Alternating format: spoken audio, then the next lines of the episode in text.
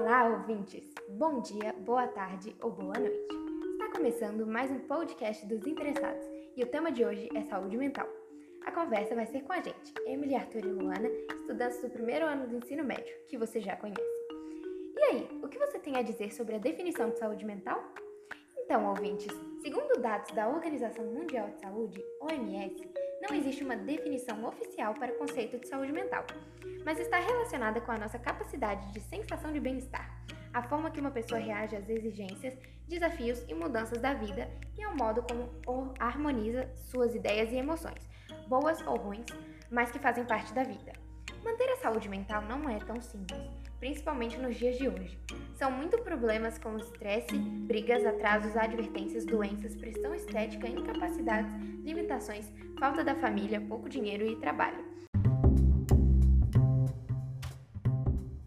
Agora vamos ver com Arthur qual a doença mais comum relacionada à saúde mental. Pode vir, Arthur!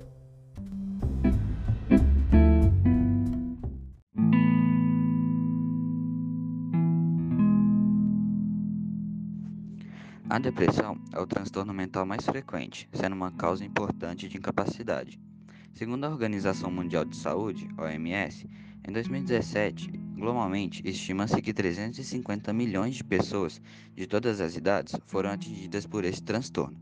No Brasil, 5,8% das pessoas sofrem por esse transtorno, afetando assim um total de 11,5 milhões de brasileiros. A depressão também pode levar ao suicídio cerca de 800 mil pessoas morrem por suicídio a cada ano, sendo a segunda principal causa de morte entre pessoas com idade entre 15 e 29 anos.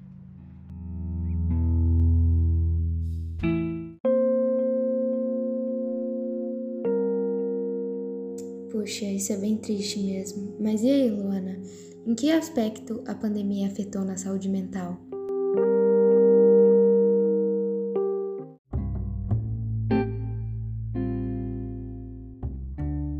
Realmente não podemos deixar de citar a pandemia, que deixou muitos impactos na saúde mental.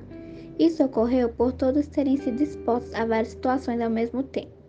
O distanciamento social alterou o modo de comportamento da sociedade, com o fechamento de escola, a mudança dos métodos e de logística de trabalho e diversão, diminuindo o contato próximo entre as pessoas, algo tão importante para a saúde mental.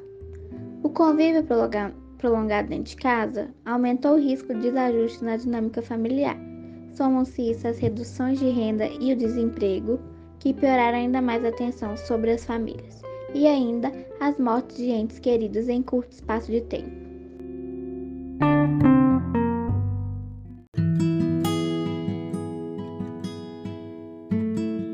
E vocês, ouvintes, estão cuidando bem da sua saúde mental? Se precisar, não deixe de procurar ajuda.